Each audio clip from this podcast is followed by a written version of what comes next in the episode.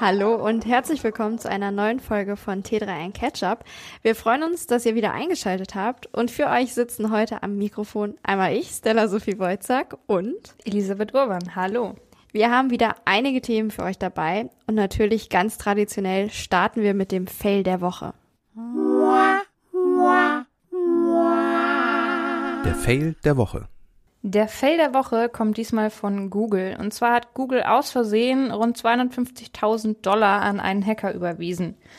Jetzt muss man dazu sagen, der Hacker Sam Curry äh, arbeitet regelmäßig für das Unternehmen. Er ist nämlich Teil von Googles Bug Bounty Programmen. Ein Bug Bounty Programm, das haben einige Firmen. Dabei geht es einfach darum, dass Ethical Hacker Sicherheitslücken aufspüren und an das Unternehmen melden. Und das Unternehmen entlohnt diese Funde dann, damit äh, die Programme sicher gemacht werden können. Ähm, Google hat vor kurzem auch ein neues Programm gestartet für Open Source Projekte und ähm, Sam Curry, wie gesagt, hat regelmäßig schon äh, Lücken für Google ausfindig gemacht und dafür auch äh, Lohn bekommen. Allerdings ist ihm jetzt aufgefallen, 250.000 US-Dollar sind neu auf meinem Konto und ich habe dafür keinen Auftrag gemacht. Ähm, Jetzt hat er tatsächlich sehr, sehr ehrlich reagiert und hat sich bei Google gemeldet. Erstmal per Support-Ticket und dann via Twitter. Da hat er geschrieben, es ist jetzt ein bisschen mehr als drei Wochen her, seit Google mir willkürlich 250.000 Dollar geschickt hat und ich habe immer noch keine Reaktion auf mein Support-Ticket bekommen. Können wir irgendwie miteinander sprechen, Google? Und ganz am Schluss des Tweets hat er dann auch noch zugegeben, es ist auch okay, wenn ihr das Geld nicht zurück wollt. Aber das wäre natürlich zu schön gewesen. Google will das Geld durchaus zurück und ähm, hat sich jetzt auch tatsächlich gemeldet. Ein Sprecher des Unternehmens hat gegenüber dem National Public Radio gesagt, ähm, unser Team hat kürzlich aufgrund eines menschlichen Fehlers eine Zahlung an die falsche Partei geleistet, also an Curry. Wir wissen zu schätzen, dass uns der betroffene Partner schnell darüber informiert hat und wir arbeiten daran, dies zu korrigieren. Wie lange das jetzt tatsächlich dauern wird, bis das korrigiert wird, weiß man nicht. Aber Curry hat sich schon gedacht, dass Google das Geld zurück will und es deswegen noch nicht ausgegeben. Hätte Google allerdings noch länger gebraucht, um zu antworten, hätte er die 250.000 Dollar, sagt er selber, auf ein anderes Konto überwiesen, damit er sie nicht versteuern muss. Also hat er sich darüber zumindest schon mal Gedanken gemacht, aber man muss ja wirklich hervorheben, dass er da ganz vorbildlich reagiert hat und ja auch mehrmals scheinbar probiert hat, Google zu kontaktieren. Genau, also das ist tatsächlich auch so ein bisschen mein Fail der Woche. Einerseits, dass Google eben dieses Geld aus Versehen mal überwiesen hat, ist jetzt auch keine ganz geringe Summe, und dann nicht auf das Support-Ticket reagiert hat, wo drin stand, hallo, ihr habt mir 250.000 Dollar zu viel überwiesen. Es wäre jetzt mal eine ganz spannende Frage, ob das schon mal vorgekommen ist und jemand anders vielleicht gedacht hat, danke für dieses unvorhergesehene Geld. Gab es denn solche Fälle schon mal vielleicht bei anderen Firmen?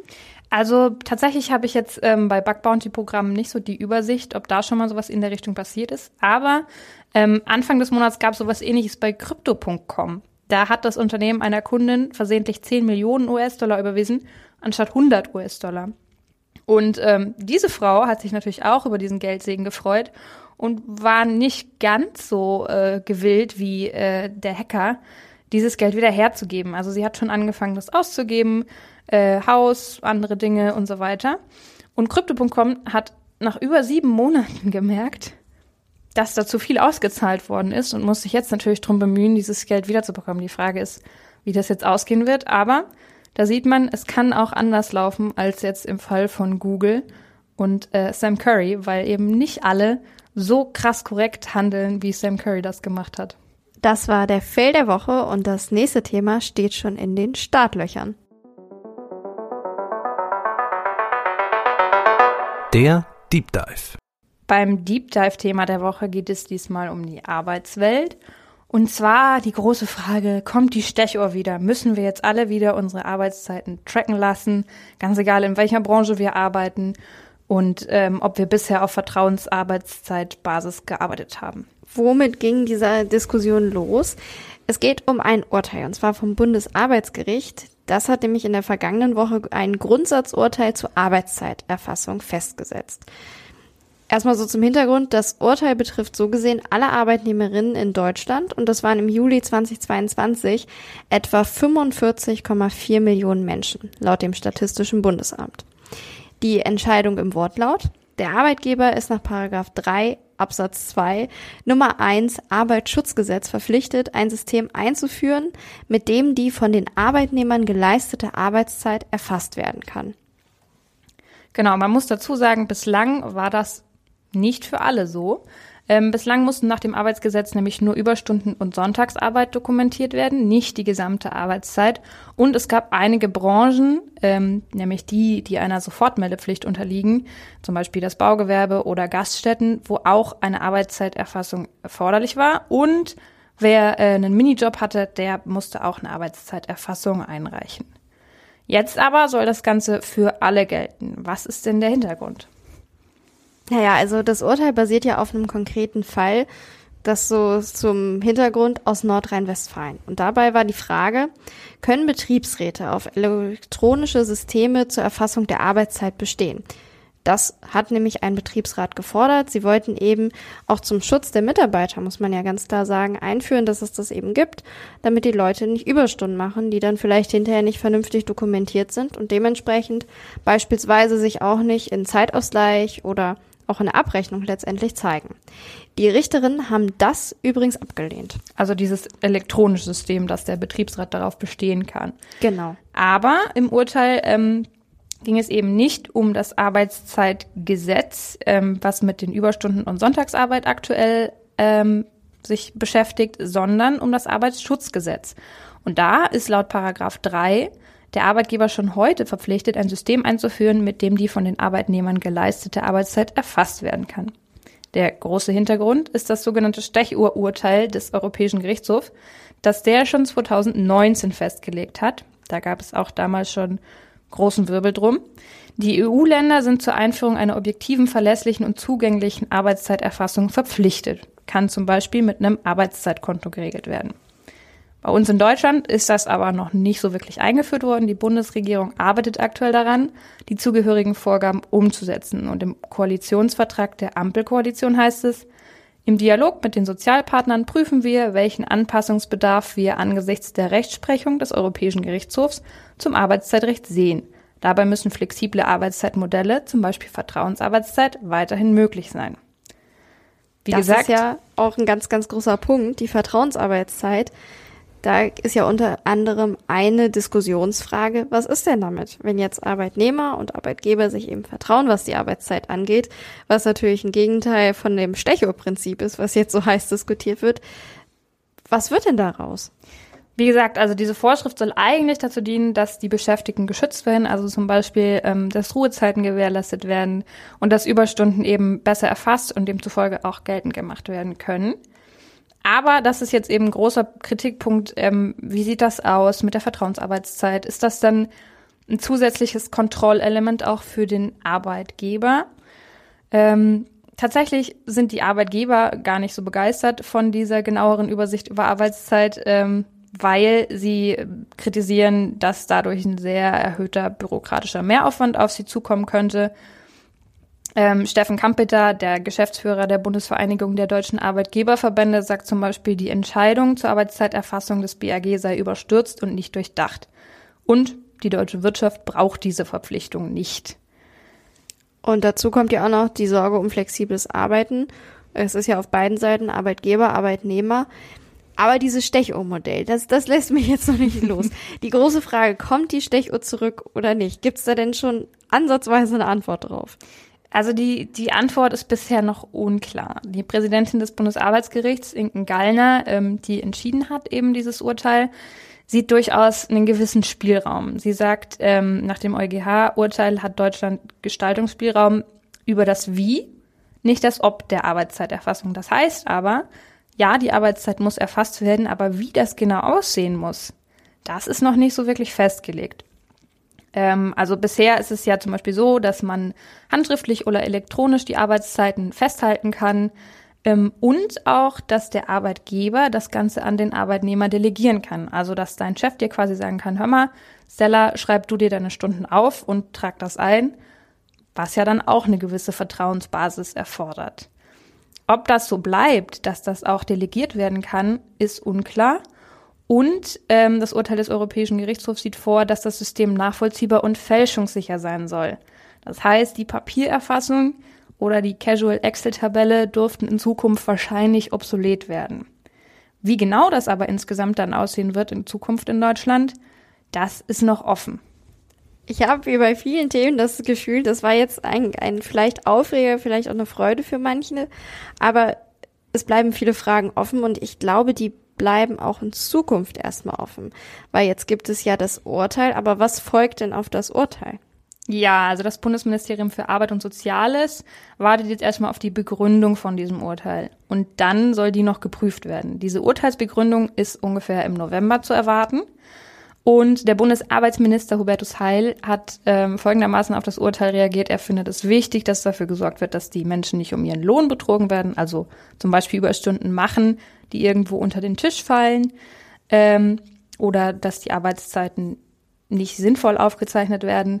Man müsse aber auch darauf achten, sagt er, dass, wenn das Urteil umgesetzt wird und da sich großartig was ändern sollte, dass das dann so unbürokratisch wie möglich stattfindet und das praxisnah geregelt werden soll.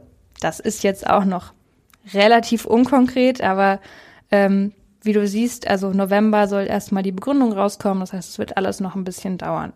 Und was auch noch ein ganz wichtiger Punkt war, ähm, wo sich ein paar Leute Sorgen gemacht haben, Homeoffice. Wie sieht's denn da aus? Weil wir kennen es selber, also wir arbeiten auch ab und an im Homeoffice.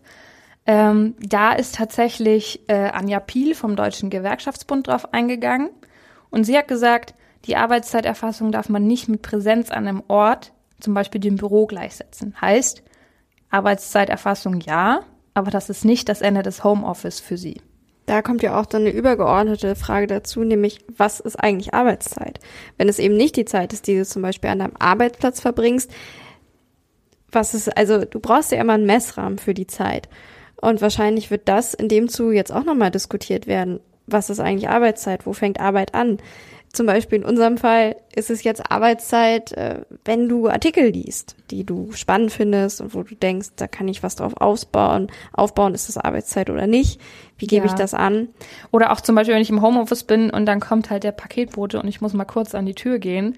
Ist auch so eine Frage. Muss ich mich dann ausklinken aus meiner Arbeitszeiterfassung und dann wieder einklinken? Oder wie genau funktioniert das? Das heißt, da wird tatsächlich sehr viel Diskussionsbedarf herrschen und dann muss alles wahrscheinlich ein bisschen kleinteiliger geregelt werden. Aber wie gesagt, ich glaube, bis dahin dauert es tatsächlich noch ein bisschen.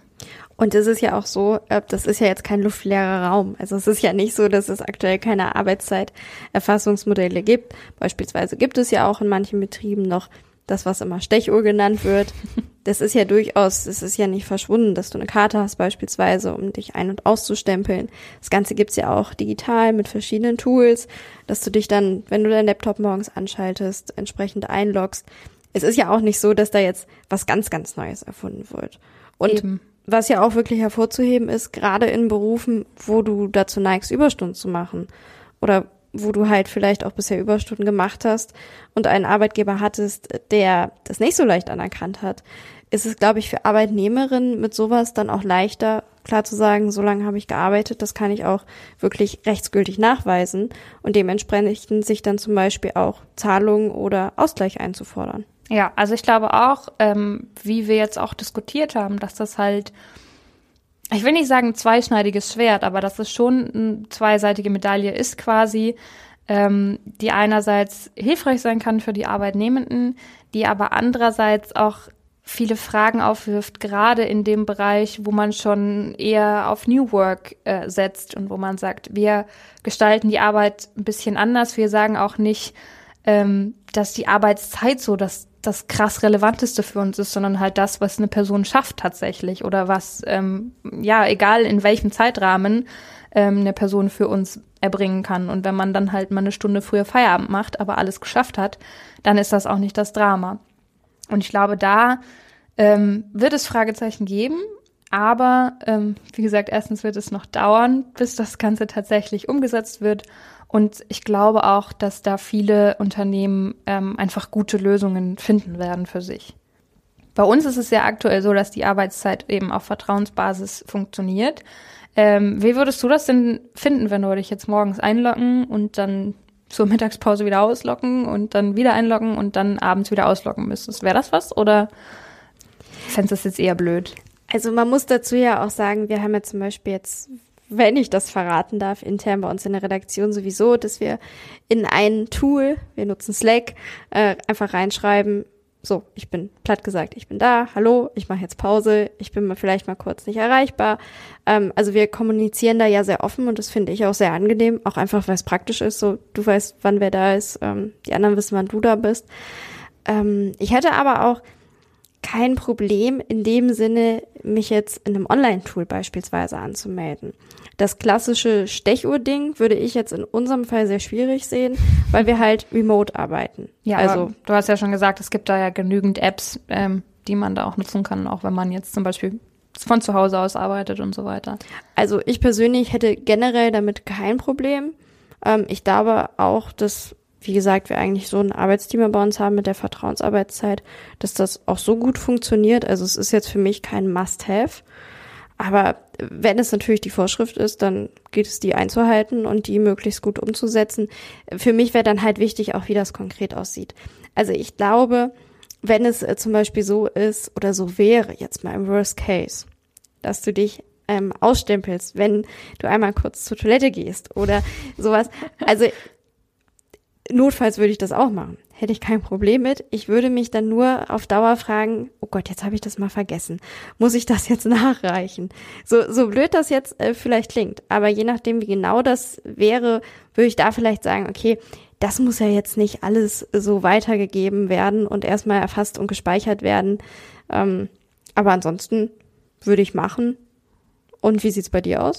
Ja, ich bin da, glaube ich, bei dir. Ich würde mir nur wünschen, was jetzt halt auch schon gesagt worden ist, dass das halt viele Einzelheiten dann geklärt werden müssen. Ähm, keine Ahnung, wenn zum Beispiel jetzt eine Mutter äh, die Kinder kurz äh, zur Kita bringt oder ein Vater äh, seine Tochter von der Schule abholen muss, irgendwann mittags oder so, ähm, wie das dann gehandhabt wird. Also ich würde mir, glaube ich, von meinem Arbeitgeber dann so, ein, so eine PDF äh, wünschen, wo drin steht, so und so, das zählt zur Arbeitszeit, das zählt nicht zur Arbeitszeit ähm, also man da eine klare Orientierung hat und dass es dann auch nicht zu zerpflückt wird irgendwie. Wir fassen zusammen, es ist jetzt erstmal quasi ein Urteil gesprochen worden, was aber daraus konkret folgt.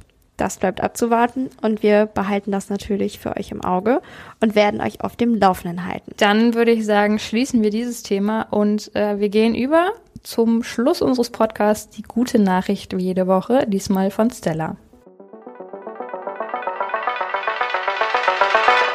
Die gute Nachricht. Es geht um das Thema Umstieg von fossilen auf erneuerbare Energien.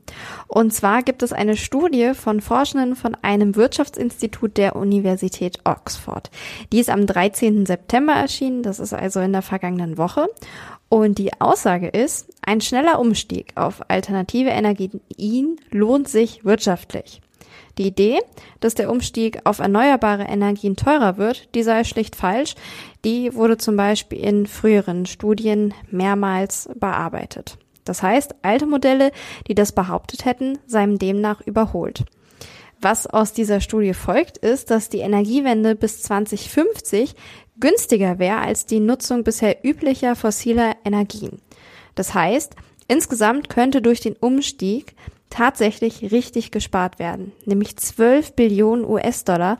Das haben die Forschenden der Universität Oxford mit der Studie herausgefunden. Und die erneuerbaren Energien, die seien schon heute oft günstiger als fossile. Da, was haben Sie eigentlich in dieser Studie gemacht, über die ich jetzt die ganze Zeit hier rede? Sie haben tausende von Übergangsmodellen analysiert. Was sind diese Übergangsmodelle?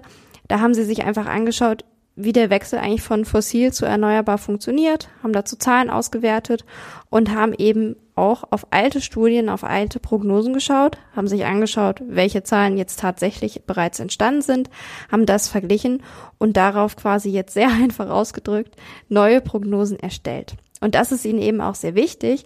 Sie sagen nämlich, das sind eben Prognosen. Das heißt, das ist jetzt nicht in Stein gemeißelt, dass es dann auch in Zukunft so ist, sondern diese Prognosen seien keine bedingten Vorhersagen.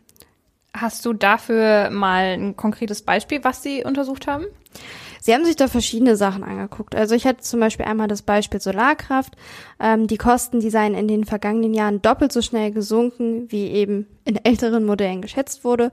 Oder vielleicht, um das noch ein bisschen anschaulicher zu erklären, aber das ist jetzt wirklich sehr, sehr runtergebrochen. Stellt euch mal ein Windrad vor. Und dieses Windrad, das muss gebaut werden und dann kann es eben Energie erzeugen. Also haben sie sich angeschaut, was kostet es zum Beispiel, Parks aufzubauen mit Windrädern und haben das eben verglichen damit, was eigentlich der Betrieb von Kohle- und Atomkraftwerken beispielsweise kostet. Und äh, was genau für Daten wurden da verwendet? Dabei wurden bestehende Prognosedaten und Einsatzdaten in Folgejahren verwendet. Also wie ich das eben schon angesprochen hatte, sie haben halt geguckt, was hat die vorherige Forschung für Daten gehabt, was haben die zusammengestellt, was ist jetzt quasi passiert in den vergangenen Jahren, haben das zusammengerechnet, sage ich jetzt einfach mal, und darauf neue Prognosen für die Zukunft erstellt. Genau, jetzt hast du ja schon angesprochen, dass das Ganze eben nur Prognosen sind. Das heißt, ähm, auch das kann sich wieder stark verändern und von der Wirklich Wirklichkeit letztendlich unterscheiden, weil, wie wir gesehen haben, ältere Prognosen sind teilweise jetzt obsolet geworden, laut dieser Studie. Und ähm, die Forscherinnen und Forscher sagen ganz klar, dass äh, viele andere Modelle und Prognosen ähm, nicht nur ähm, die von der Einführung abhängigen Kosten ähm, versuchen zu analysieren und zu prognostizieren, sondern auch die von der Politik abhängigen Kosten. Und die haben die Forscherinnen und Forscher in dieser Studie sich nicht angeguckt. Ähm, und was man auch sagen muss, sie haben die Kosten durch die Folgen der Erderwärmung noch nicht mit eingerechnet in diese Ersparnis, die da vielleicht auf uns zukommen könnte, wenn wir auf erneuerbare Energien möglichst schnell umsteigen. Ähm, das heißt, ähm, da könnte sich die Zahl auch noch mal drastisch verändern, wenn man diese Folgen der Erderwärmung und was dagegen finanziell getan werden muss, ähm, mit einberechnen würde. Und wenn ihr vielleicht Lust habt, euch das selber mal anzuschauen, die englischsprachige Studie, die verlinken wir euch auch in den Show Notes. Das war's von uns mit der guten Nachricht für diese Woche und wir verabschieden uns auch insgesamt von euch. Wir hören uns in der nächsten Woche wieder. Wir freuen uns, wenn ihr den Podcast abonniert und auch die Benachrichtigungen äh, aktiviert, sodass ihr immer einen kleinen Ping bekommt, wenn eine neue Folge draußen ist. Und damit sage ich für diese Woche Tschüss. Wir sehen uns nächste Woche wieder. Bis dahin.